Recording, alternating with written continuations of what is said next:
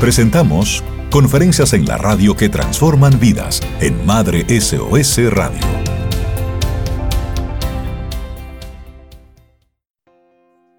Esto es Conferencias en la radio a través de Madre SOS Radio. Buscamos transformar tu vida desde el conocimiento y a partir de este momento los micrófonos de Madre SOS Radio son de nuestra querida Laura Rivera Mato, psicóloga clínica, neuropsicóloga, terapeuta, capacitadora, speaker, con máster en necesidades específicas de apoyo educativo y además fundadora y directora del Centro de Psicología Respirare con su conferencia Retos en el aprendizaje en nuestros niños. Conócelos e identifícalos. Adelante, Laura. Gracias, Yadira. Eh, vamos a compartir la pantalla para poder dar inicio. Como ya Yadira estaba comentando, nosotros vamos a hablar de retos eh, en el aprendizaje de nuestros niños y vamos a aprender a conocerlos e identificarlos. Es importante resaltar que mm, estos retos eh, en el aprendizaje a nivel de, de algún diagnóstico se denominan trastornos del aprendizaje y vamos a ir conociendo un poquito de eso. Ya Yadira comentó de, de mi formación, yo soy eh, neuropsicóloga y también eh, máster en necesidades específicas de apoyo educativo y en Respirar nosotros realmente una de las áreas que más trabajamos es la área de apoyo a las familias y a los niños y a sus colegios en todo lo que tiene que ver con sus procesos de aprendizaje, desde los procesos que van antes de este tipo de eh, retos que vamos a ver ahora, hasta los procesos ya de cuando están en etapa de alfabetización, que es cuando generalmente suele, suelen debutar este tipo de dificultades que vamos a ver hoy en día. Vamos a hablar entonces de su nombre exacto, como está en el, en el manual diagnóstico que los psicólogos o los terapeutas que trabajamos con aprendizaje debemos, debemos utilizar y guiarnos para poder identificar de manera adecuada cualquier, em, cualquier cosa que no vaya dentro de lo esperado y saber si eso es simplemente una dificultad o si ya tiene un nombre o un diagnóstico. Eh, esto se denomina trastorno específico del aprendizaje y es específico porque vamos a ver que tiene tres áreas donde se puede encontrar la dificultad o puede ser más de uno. Los trastornos específicos del aprendizaje están dentro del trastorno del neurodesarrollo, que son los que se originan en el periodo en que ese niño se está desarrollando, dígase primera infancia, entre los cero generalmente y los seis años. Según eh, el SM5, incluye una afectación en tres áreas del aprendizaje importantes, como son la lectura, la escritura y el cálculo o las matemáticas. Según el DSM5, es bueno recalcar que muchas personas piensan que los trastornos del aprendizaje engloban trastornos por déficit de atención, trastornos eh, motores o la parte intelectual o de la comunicación. Y la realidad es que no es así.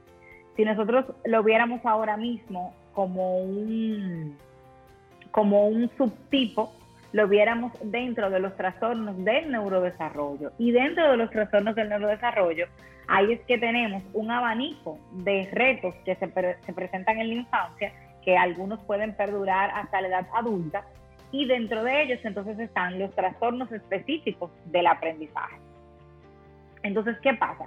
Para nosotros poder decir que hay un trastorno específico del aprendizaje, no es solamente que el niño presente una dificultad en las áreas mencionadas anteriormente, como el cálculo, la escritura o la lectura, sino que tiene que cumplir con un criterio diagnóstico. Y según el DSM5, pues podemos ver que tiene que ver con que realmente haya un reto, una dificultad, un problema en el uso que tiene el niño de sus aptitudes eh, académicas en relación al aprendizaje, donde nosotros podemos ver al menos uno de los síntomas que vamos a ver en los siguientes slides, por lo menos durante seis meses, a pesar de que de alguna manera u otra ha recibido una intervención dirigida a esa dificultad.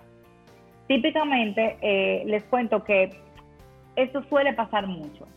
Cuando ya llegan a sesión, eh, no siempre, pero generalmente cuando llegan a sesión las familias, ya han agotado un sinnúmero de pasos y el niño ha estado en tutorías diferentes, ha ido una persona a la casa a trabajar reforzamiento. En el colegio ya la profesora ha sacado a este niño aparte para brindarle un acompañamiento más específico, más eh, individualizado. Y aún así, la dificultad persiste.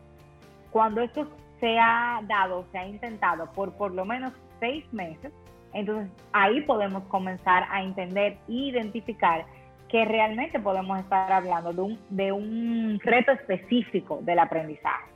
Entonces, es muy variado, porque luego tiene que cumplirse uno de estos, seguimos en el criterio A, una de estas particularidades, que se le dificulte leer las palabras de manera precisa o lo haga con mucho esfuerzo, también las letras, dificultad para comprender el significado de lo que lee, o sea, no para decodificar, sino para comprender lo que ya logró decodificar.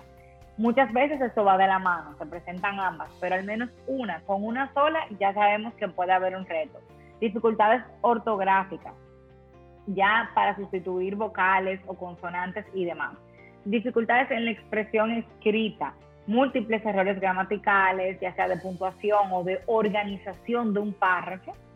Dificultades también para dominar lo que viene siendo el sentido del número y los datos numéricos no los comprende, le cuesta eh, hacer relaciones en, tareas matemáticas, utiliza constantemente los dedos para, para sumar y a pesar de que lo hace, a veces lo tiene que repetir o no lo logra hacer de manera exacta, se pierde en el proceso de cálculo y para razonar ya en la parte de las matemáticas, por ejemplo, aplicar un concepto o poder eh, resolver una operación matemática y, y tareas cuantitativas. Pero luego nosotros tenemos el criterio B. Digamos que ya nuestro niño cumplió uno o dos de los criterios de, que se ven en la parte A, pero luego vemos que eso se hace que, que su aptitud se vea realmente afectada. Ya tuvimos un llamado del colegio, ya hay un contenido que no ha logrado poder integrar de su clase, y eso es cuantificable porque cuando se hace una correcta evaluación, que es una de las recomendaciones que vamos a ver más adelante, vamos a ver que al evaluar las áreas de competencias escolares, ya sea en inglés o en español, los resultados salen que, que, el rango donde esta, capa, esta área de aprendizaje se sitúa está por debajo de la edad cronológica de este niño y está interfiriendo también con su, con, con su capacidad escolar o laboral. Entonces, se pasan una variedad de pruebas y durante la prueba, es decir, no es al ojo por ciento. No es que de repente va una persona a nuestra casa, lo llevamos a un lugar, él dura un ratito y nos dicen, sí, tiene problemas para la lectura. No, hay pruebas estandarizadas que se pasan de manera individual, se hace una evaluación clínica integral donde se toma en cuenta el contexto escolar de la casa, el contexto del consultorio y entonces ahí nosotros podemos tener un, un criterio donde encontremos realmente si el B se cumple, si sale por debajo. Ya en, en adolescentes o en adultos jóvenes, pues debemos también de llevarnos por lo que se haya documentado de su proceso académico cuando era más pequeño. Luego, el criterio C, vemos que estas dificultades deben de comenzar en edad escolar, obligatoriamente. Eh, y o sea, literalmente hace que se vea afectado, o sea, que esta dificultad supere lo que el niño puede hacer. Entonces, cuando tienen exámenes, cuando le toca hacer un informe, cuando le toca leer frente a su curso, vemos entonces que él se puede encontrar estas tareas excesivamente pesadas y que sobrepasan lo que realmente él puede hacer. Y de hecho se puede ver hasta por sus reacciones emocionales que le cuesta. Los criterios diagnósticos de, vemos que no se explican estas dificultades por otro trastorno, para decirlo de manera llana. Es decir, si hay una, una discapacidad intelectual o un desarrollo intelectual por debajo de lo esperado, entonces ya esta es la dificultad primordial y esto explica por qué hay una dificultad ya sea en la lectura, en la escritura o en las matemáticas. O un trastorno visual o auditivo que no haya sido corregido. Em, y cualquier otro tipo de dificultad imperativa que esté presente, esto ya nos dice que no necesariamente es un trastorno específico del aprendizaje. Por eso muchas veces en la práctica eh, clínica tenemos que descartar, mandar a hacer una audiometría, eh, saber si el niño ha ido a oftalmología, qué dice su pediatra o su neuropediatra, todas estas son cosas que tenemos que tomar en cuenta. Por eso inclusive les cuento que en respirar, antes de nosotros evaluar, solemos tener una cita de primer contacto, no importa lo que la familia nos haya dicho en la primera cita donde llenamos la historia clínica. Y eh, nos gusta conocer al niño antes de seleccionar las pruebas, antes de decirle a la familia o orientarlas, para no hacerles gastar eh, esfuerzos de tiempo y muchos otros, sin primero saber si se han agotado otras cosas que pueden ser muy importantes para una identificación de qué está pasando. Entonces, como ya yo les he comentado, pero como es tan importante, lo vamos a ver de manera más específica, hay que especificar el, el tipo. Puede ser con dificultad en la lectura, que muchos le llaman dislexia, eh, dificultad para poder leer las palabras con precisión o en la fluidez en que decodifica las palabras y la velocidad y para comprender lo que lee con dificultad en la escritura, disgracia, mucha dificultad ortográfica, gramatical, en la manera en que estructura los párrafos o en la manera en que organiza sus oraciones. Eh, para poder producir las mismas también vemos mucha dificultad y, frustración. Eh, y como ya les comenté, para que su expresión escrita sea clara y organizada.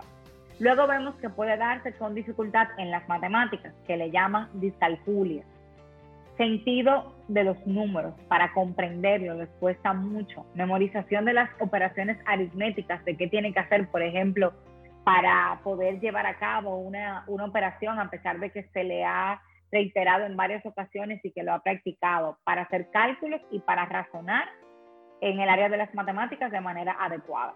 Luego tenemos el nivel de alteración, que es sumamente importante, porque el nivel de alteración depende básicamente de qué tanto apoyo necesita el niño. Y cuando nosotros logramos identificar qué tanto apoyo necesita el niño, ahí es que realmente tenemos el nivel de alteración claro. Puede ser leve, moderado o grave o severo. En el leve era el que yo les comentaba al inicio de la conferencia, que muchas veces pasa hasta desapercibido. Es claro que le cuesta, que tiene que esforzarse más. También, si hay un problema conductual, y el nivel de alteración es leve, también se va a ver que puede, debe de ser tratado como moderado, porque ya el problema conductual agrava la dificultad de aprendizaje y el niño necesita quizás una intervención uno a uno. Pero el leve, básicamente lo que nos dice es que el niño, eh, aunque le cuesta, puede eh, sobrevivir, o sea, sobrevive a las tareas escolares y resuelve. Generalmente inclusive adquieren mecanismos de compensación, o sea, encuentran alguna forma de cómo eh, lograr las cosas. Ya en el moderado, esto no es tan, esto no es así. Ya en el moderado le cuesta, eh, la, clase termina y el niño no ha logrado terminar sus trabajos eh, escolares y ya el niño refiere rechazo a lo que tiene que ver con todo, todo lo, académico. Refiere que, que, no le gusta el colegio, que no les gustan esas, estas actividades académicas y de aprendizaje y va a necesitar mayor apoyo. Ya los moderados suelen no pasar desapercibidos, haya pandemia o no. Y el grave ya necesita no solamente algún apoyo o acomodación, sino que también va a necesitar una intervención probablemente en el aprendizaje, pero también clínica, porque es probable que esas áreas que se encuentran, se alteradas necesiten ser estimuladas para que el niño de alguna manera pueda, eh, no solamente con tutorías donde se le repite el contenido y se le dan estrategias, pero que también pueda eh, mejorar y, sanar esas áreas probablemente cognitivas que eh, se encuentran por debajo de lo esperado para su edad y para el grado en que está. Y en el grave vemos eh, que pasa de que, nos llaman del colegio porque el niño no ha podido lograr leer, que su curso ha avanzado, por ejemplo, en algunos colegios tienen los niveles de lectura de la A a la Z, o sea, en, orden de abecedario, y vemos que, por ejemplo, su grupo va por el nivel D, pero él no logra pasar del A o del B, que lo ponen en un colegio bilingüe y ahí realmente debuta porque se comienzan a dar cuenta que a pesar de que eh, pasan los años escolares, no logra eh, aprender e integrar todo lo que tiene que ver con el proceso de lectura.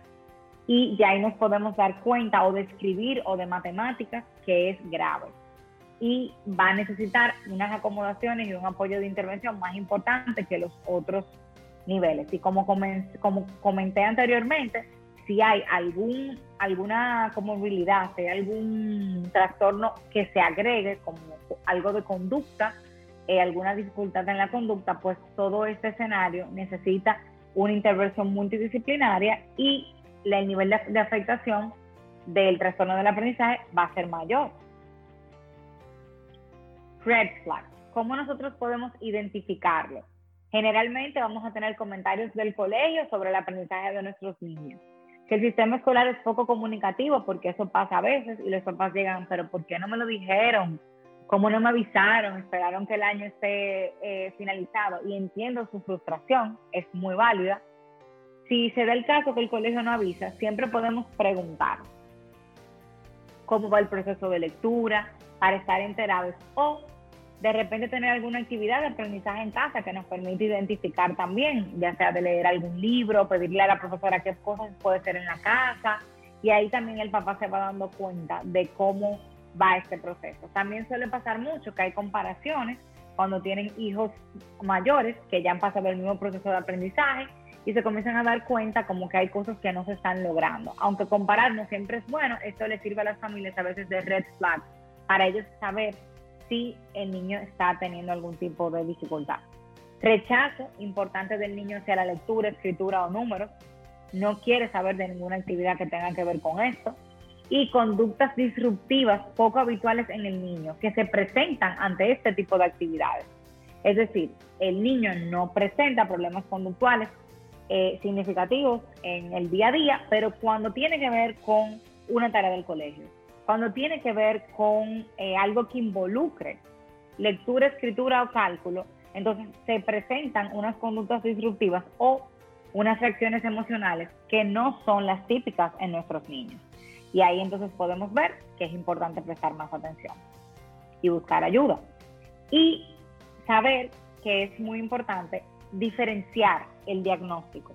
Como yo les he comentado, si hay alguna otra cosa, por eso es tan importante una evaluación, es bueno saberlo, porque si es, por ejemplo, un, reto intelectual, ya no califica como un trastorno específico del aprendizaje del tipo eh, o con concentración en la lectura, sino que hay que estimular la parte intelectual, que hay que trabajar la parte intelectual y cuando esto esté fortalecido, entonces el niño va a estar más preparado para poder funcionar mejor con las tareas de lectura o el reto que esté presentando. En el plan y tratamiento, generalmente la familia va a necesitar algún acompañamiento, eh, a veces hasta terapia familiar, muchas veces esos trastornos se dan también en hogares donde hay situaciones eh, retadoras y pueden ser que necesiten ese apoyo o ya sea para saber cómo apoyar de mejor manera al niño. Apoyo al colegio, generalmente sobre todo después que uno evalúa para el momento de individualizar un currículum o de saber cómo personalizar el sistema educativo al niño, que, se, que se amolde este sistema al niño, pues hay que eh, brindar un apoyo por parte del profesional externo. Hay otros colegios que también tienen ya departamentos mucho más desarrollados y pues eh, necesitan menos apoyo externo, pero igual la comunicación colegio, terapeuta o profesional que esté trabajando con la familia es muy importante. Terapia de aprendizaje, no es lo mismo una tutoría o un reforzamiento que una terapia. La terapia suele ser remedial y suele tomar en cuenta otros componentes. Muchos niños eh, pueden tomar tutoría sin tener una dificultad en el aprendizaje, o sea, un trastorno en el aprendizaje, solo por presentar quizás algún, algún retraso o, necesitar apoyo extra, pero ya cuando hay un trastorno del aprendizaje ya es distinto. Ya el abordaje tiene que ser más clínico. Muchas veces grupos de apoyo eh, pueden funcionar bastante porque muchas veces a los papás les cuesta eh, y es normal manejar ese proceso. y encontrar apoyo de una familia, un amigo o algo con quienes puedan conversar los mismos los retos que están presentando es importante. Nosotros aquí tenemos familias que se conocen, eh, obviamente no faltando el criterio de confidencialidad, sino que son referidos por una familia que ya está en el centro. Y siempre es súper saludable escuchar en sesión cómo eh, esta mamá o este papá ya han conversado con esa familia y saben cómo el niño ha progresado, y ese testimonio, saber esto, les ayuda muchísimo con la ansiedad o con el miedo que a veces puede dar saber que nuestros niños están presentando algún reto. Otras actividades, como actividades de pintura o actividades de psicomotricidad, pueden ser recomendados, o deportes como la natación, ciclismo, que va dentro de la parte de, de desarrollo psicomotor también, y clases también de psicomotricidad pueden ser de muchísima ayuda porque también son estimulantes y favorecen el proceso de aprendizaje. Del colegio, ¿qué esperar? Una de las preguntas que muchas veces más me hacen los padres cuando ya se les entrega que hay una dificultad muy específica. Del colegio podemos esperar orientación, que nos orienten cuando vamos con la preocupación o que nos den el problema que están visualizando con una orientación y no nosotros quedarnos en el aire que nos refieran donde un profesional o un centro capacitado, tanto para evaluar como para intervenir. Flexibilidad en el aula y apertura dentro del aula para que se cree inclusive un plan individualizado escolar. Esto quiere decir que si todo el grupo está en el nivel de lectura F, nuestro niño no va a ser valorado según cómo está el grupo, sino según cómo él va avanzando en su propio proceso. Es decir, si el grupo está en F y él está en C, bueno, pues los avances, las felicitaciones y las notas van a salir de acuerdo a su avance a partir de donde el niño está. Y eso se llama un plan individualizado del aprendizaje o un plan individualizado escolar, un IEP. Integración en el programa escolar de las recomendaciones dadas por los profesionales que estén trabajando en la familia. Si, por ejemplo, se refiere que para trabajar un trastorno específico del aprendizaje de lectura, y nosotros eh, referimos comprar una regleta eh, o una, mm, un cursor del color favorito del niño para que cuando el niño esté leyendo pueda utilizarlo de guía para ir descendiendo en las líneas. Bueno, pues el colegio sabiendo esto es sano que permita que el niño pueda integrar esa recomendación en el aula. Si se le mm, estimula a la profesora, se le invita a que luego de explicar eh, las estrategias o, las tareas que van a realizar los niños en el curso y que ya el curso haya entendido, se acerque a nuestro niño y le reitere la instrucción de manera individualizada y le pregunten, cuéntame, cuéntame tú ahora con tus propias palabras, ¿qué es lo que vamos a hacer? Bueno, pues que la profesora se sienta entusiasmada y abierta a hacerlo. O sea, tenemos que esperar del colegio que ellos reciban recomendaciones y las implementen. Y ver siempre qué tiene más la institución para ofrecer. Preguntar, esto está pasando, que fuera de, ese plan o antes de elegir el plan, qué cosas podemos agotar aquí desde el colegio. Todo esto es bueno esperarlo del colegio. Otras recomendaciones que les pudiera hacer, buscar primero un diagnóstico en vez de persistir con tutorías y otras alternativas. Las tutorías agotan a los niños cuando tienen un problema del aprendizaje, frustran muchísimo y hacen también a los padres sentir un poquito eh, desesperados, porque me llegan mucho a sesión diciéndome, pero es que yo no entiendo, porque el año pasado se pasó con tutoría el año entero. La profesora iba todos los días y continúan la misma dificultad no vemos el avance, no hubo un diagnóstico. Probablemente, como dicen en buen dominicano, no estábamos dando en el clavo. Y uno se agota pero no, estaba eh, haciendo el esfuerzo en la dirección correcta. Un diagnóstico, un criterio clínico nos puede ayudar a iniciar y hacer un esfuerzo en la dirección correcta. Padres y madres, su rol, manténganlo como padres. Cuidado con pasarnos al rol de profesor o de terapeuta y a querer nosotros mismos hacer las cosas en casa. Porque ahí el niño se comienza a sentir poco entendido, a veces Em, abrumado, es bueno que ustedes se mantengan en su rol de padre en la medida de lo posible y que ya entonces el rol de, los otros profesionales, de los profes o del psicólogo que esté trabajando, permitan que se desarrolle y que ustedes se queden en su rol de familia, de apoyo, de equipo con el niño. Y ya en el equipo habrán otras personas que apoyarán en esas áreas que les preocupan. Validar a nuestros niños dejándoles saber que es natural tener retos o sentir que algo es difícil, o sea, tener empatía con ellos, conectar con ellos y recordarles que, que ellos son mucho más que letras y números enfocar el proceso de búsqueda de ayuda eh, en, que son un equipo y el trabajo no solamente va a ser del niño, todo el sistema, toda la familia va a apoyar. Y a mí me encantaría, eh, para finalizar, hacerles una sugerencia súper especial. Eh, es una película donde este niño tiene un trastorno específico del aprendizaje múltiple y presenta retos tanto en matemáticas como en las lecturas y en la escritura. Le tiene hasta fobia a las letras y a los números y se imagina que las letras son monstruos y vienen a atacarlo. Y se ve no solamente como el niño es grandemente afectado y su luz se apaga porque no recibe una intervención adecuada, sino como su familia se ve afectada por este proceso y eh, no les voy a seguir contando para no eh, dañarles la película, pero hay un punto que es el punto más importante, donde se ve cuando el niño empieza a ser intervenido de manera adecuada. Como ahí ya podemos ver sus capacidades y su luz vuelve a encender. Entonces es una película que a mí me encantó, yo la disfruté muchísimo y los padres que estén pasando por ese proceso les puede caer súper bien. Además que las canciones de la película y lo colorida que es también la hace ser más divertida.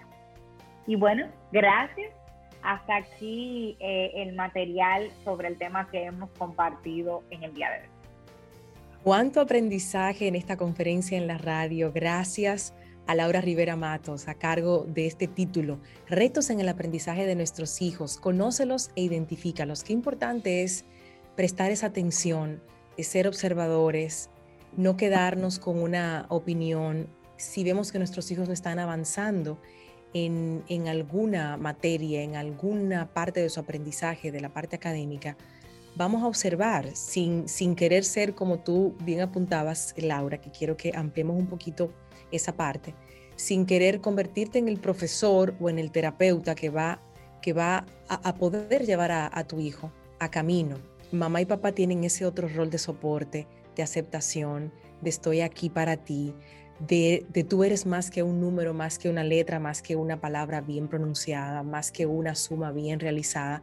Tú eres mi hijo, tú eres una persona, yo te amo así y lo que quiero es acompañarte y encontrar personas que sí tengan la experiencia para poder ayudarnos a todos a sobrepasar la situación. Gracias Laura, en nombre de toda la comunidad, por entregarnos esta conferencia hoy y esa sugerencia de la película Like a Star on Earth. Like a Star on Earth. Así se llama, ¿verdad? Like a Star on Earth, sí. Para poder como que completar todo lo que escuchamos y lo que hemos visto contigo, los que están en, a través de YouTube, creo que esa es como la cherry del pastel, la, película, poderlo vivir a través desde el protagonista de, esta historia y de su familia también. Así es. Es una película hermosa, hermosa, hermosa. Y literalmente se ve el trastorno del aprendizaje y cómo el niño lo vive desde su perspectiva. Cómo su mamá intenta en las tardes que él se aprenda la, la clase, que se aprenda la clase, que se aprenda la clase. Y la misma mamá se frustra porque no entiende por qué él no puede aprender de la misma manera que ella ha visto que sus otros hijos han aprendido. Eh, es, es, realmente muy gratificante verla y, y, nos va a ayudar también a ser más empáticos con el proceso de aprendizaje de nuestros niños. Y es importante que sepas, por eso el diagnóstico es diferencial, que un niño con un trastorno específico del aprendizaje, como una dislexia o una disgrafia, puede ser un niño sumamente inteligente a nivel intelectual, sumamente brillante no, no necesariamente está comprometida la parte intelectual. Por eso muchas veces los padres entienden que es imposible que haya un trastorno intelectual, que es que es eh, holgazán, que es vago, que no pone de su parte. Porque entienden que como es muy inteligente y muy vivo para muchas otras cosas, no puede ser. Cuando realmente no tiene nada que ver. Y me quedo siempre en esa, en esa parte porque esa, esa relación de mamá, papá, con este niño que tiene retos, que tiene trastornos de aprendizaje, se puede ver muy afectada cuando, cuando no entendemos que sí es sí, que eso que tú acabas de explicar sí es posible. El niño puede ser brillante, pero tiene una dificultad específica que no ha sido diagnosticada y que por ende no ha sido trabajada de la forma correcta. Por eso el llamado ahí a que escuche muy bien esa parte que Laura explica y me quedé también con las tutorías, porque he escuchado familias cercanas que si mi hijo se pasa todo el año en una tutoría de matemáticas, en una tutoría de, de, de lectura y no avanza, y es como que llega un momento en el que el niño y la familia están cansados, pero más el niño dice, pero Dios mío, ¿qué más? ¿Cuánto más? O sea, e-, esa hora de jugar, ese momento de, juego de la tarde lo tiene ocupado de una tutoría a otra tutoría y a otra tutoría y, y, se, sienten agotados. Lo más gratificante, ya diré, cuando uno recibe un caso así, eh, por lo menos nosotros en Respirares, y entre esa niña, entre ese niño, y uno comienza la intervención terapéutica y uno da de alta a ese niño después de un tiempo. Cuando ya entró en un nivel muy por debajo del grupo, a nivel de lectura, y con métodos especializados y con intervención eh, terapéutica, el niño se nivela, toma un tiempo, pero realmente es, es, algo, es algo muy gratificante, porque sí, es lo más común, que eso no sea lo que pase. Y que el papá se sienta tan frustrado y hasta que no entiendo ni para qué estoy haciendo esto, si como quiera lo va a seguir necesitando. Eh, pero tiene que ver con que el esfuerzo no está en la dirección correcta. Y algo muy importante que quizá no dije en la conferencia que me gustaría eh, comentar para finalizar, es que el ambiente donde el niño aprende influye mucho. El terapeuta que trabaja con dificultades del aprendizaje, y eso se ve en la película, tiene que ser un lugar seguro para el niño. El niño se debe sentir que se le valida, que es capaz, que se está divirtiendo, que le está pasando bien. El nivel de estrés en el proceso de aprendizaje debe de ser bajito, bajito, porque de por sí se está enfrentando a una tarea que no le gusta. Entonces encima, donde estoy, no me gusta o no le estoy pasando bien, y eso es un tema. A mí me encanta también cuando me dicen, eh, y es una de las cosas que, siempre le pido a Dios, es que el niño quiera venir, quiera venir a su sesión, porque la motivación influye mucho en este tipo también de dificultades. Y otra cosa importante con el ambiente es que hay veces que cuando los niños reciben la tutoría en casa, la parte emocional también quizás no está siendo trabajada de la manera adecuada. ¿Por qué? Porque sus hermanitos oyen que él necesita tutoría. Porque la señora de, que da apoyo en casa se da cuenta que él no es, no es capaz. Eh, no salgo de la casa, entonces como que sé que tengo en mi habitación mi juego y ahí está mi televisión para jugar tal cosa, eh, pero no, eh, eso no, no me hace sentir entonces que quiero estar cogiendo esa tutoría. Yo quisiera estar jugando, pero estoy aquí en mi casa. O oigo a mis vecinitos que están jugando. Mientras que cuando va a un lugar, y yo sé que por la pandemia eso es un reto, ve que hay otros niños que están haciendo lo mismo, que también van a sus sesiones, usa otros materiales que no son los que están en su casa. Yo siempre le digo a los papás cuando a un niño aquí le gusta mucho un juego, no se lo compren. No le compren el, no le compren el venga aquí. Que venga aquí, exacto. Hasta que, por ejemplo, a veces ha pasado que un niño termina su proceso terapéutico y de regalo, a veces el centro le, le, hace el regalo del juego que más le gustaba. Mira, ahora lo vas a poder disfrutar también en casa. O sea, todo eso es, es muy, muy importante en cuanto al ambiente, tomarlo en cuenta. Y saber que que hay que buscar ese ambiente seguro donde el niño no se sienta tan, vulnerable, tan expuesto, porque todo eso influye en, poder escuchar esa linda frase, tu hijo está de alta. Sigan adelante en casa con las recomendaciones que, que tú y tu equipo en Respirare le pueden ofrecer. Gracias de nuevo, Laura, por esta conferencia en la radio tan enriquecedora y de tanta información de valor. ¿Dónde podemos encontrarte ya para finalizar, tanto en el centro como en tus redes personales? Claro que sí, Yadira. Bueno, en Respirares nos pueden buscar en Instagram como Respirares En mis redes me pueden buscar como Laura Rivera Matos. nuestros teléfonos en Respirare, pueden llamar, también contactarnos por WhatsApp, son 809-770-3370 y en ocasiones también contactarnos por correo respirare.do.gmail.com. Por todas esas vías, aquí estamos a la orden. Excelente. Y bueno, con el soundtrack o con una de las canciones más emblemáticas de la película que Laura nos ha proporcionado y nos ha recomendado para poder entrelazar todo el conocimiento de su conferencia, con esa, los que están en radio, vamos a, cerrar. Es una canción que se llama Boom Boom Bolé y tiene un significado muy lindo, divertida, pero para que sepan de qué se trata la canción y por qué la eligió Laura, tienen que ver la película para que vean qué pasa cuando suena esa canción en la película. Ahí les dejo esa recomendación, el abrazo, la gratitud a ti, Laura Rivera Matos, psicóloga clínica, neuropsicóloga y terapeuta que ha estado con nosotros hoy, y a todos ustedes también por la sintonía. Soy Yadira Pimentel nos encontramos en una próxima edición de Conferencias en la Radio que transforman vidas a través de Madre SOS Radio. Hasta pronto.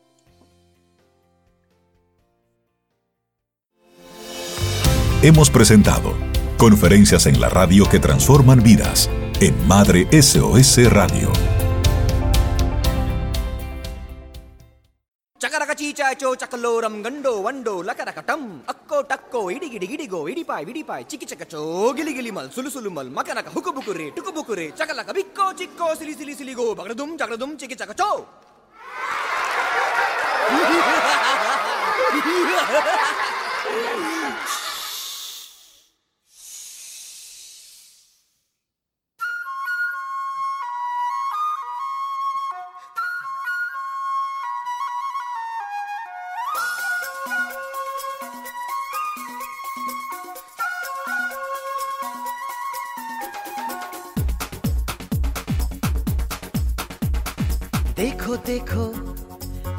पेड़ है, चादर ओढ़े, या खड़ा कोई।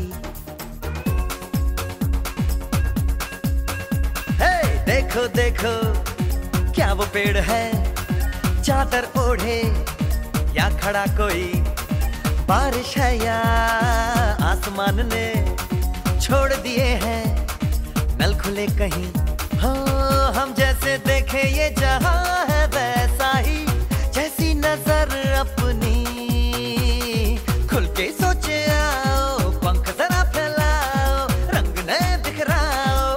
चलो चलो चलो नए खाब बुन ले। ए, ए, ए, ए, ए, ए, ए, ए,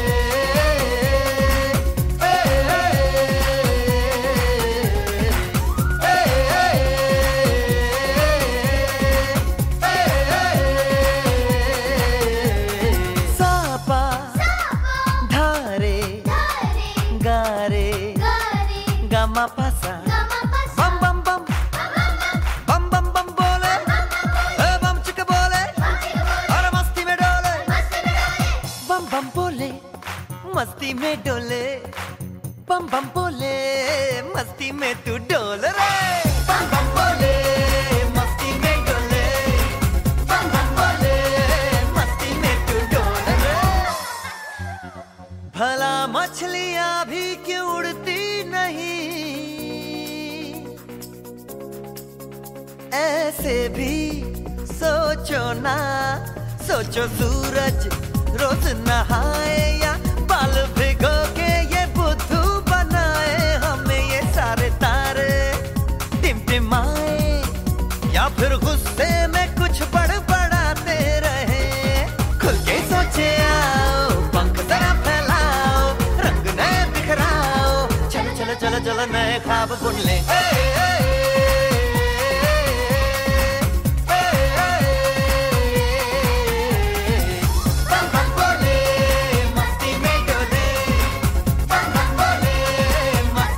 तू डोल रे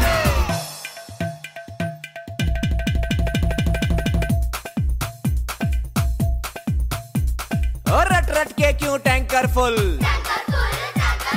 आँखें बंद तो डब्बा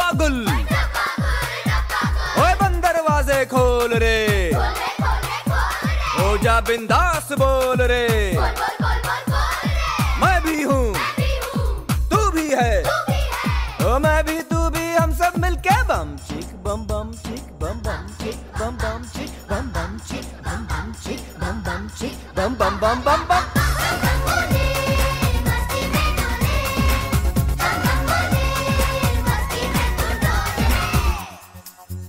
ऐसी रंगों भरी अपनी दुनिया है क्यों? सोचो तो सोचो ना, प्यार से चुन के इन रंगों को किसी ने सजाया। ये संसार है जो इतनी सुंदर है अपनी।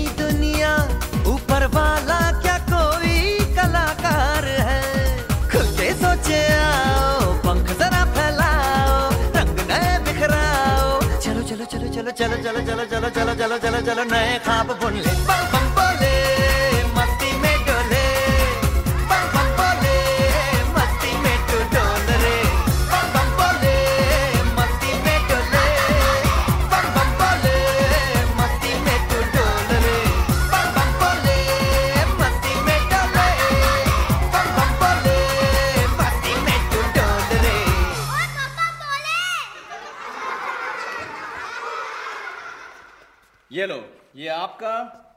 आपका और ये आपका।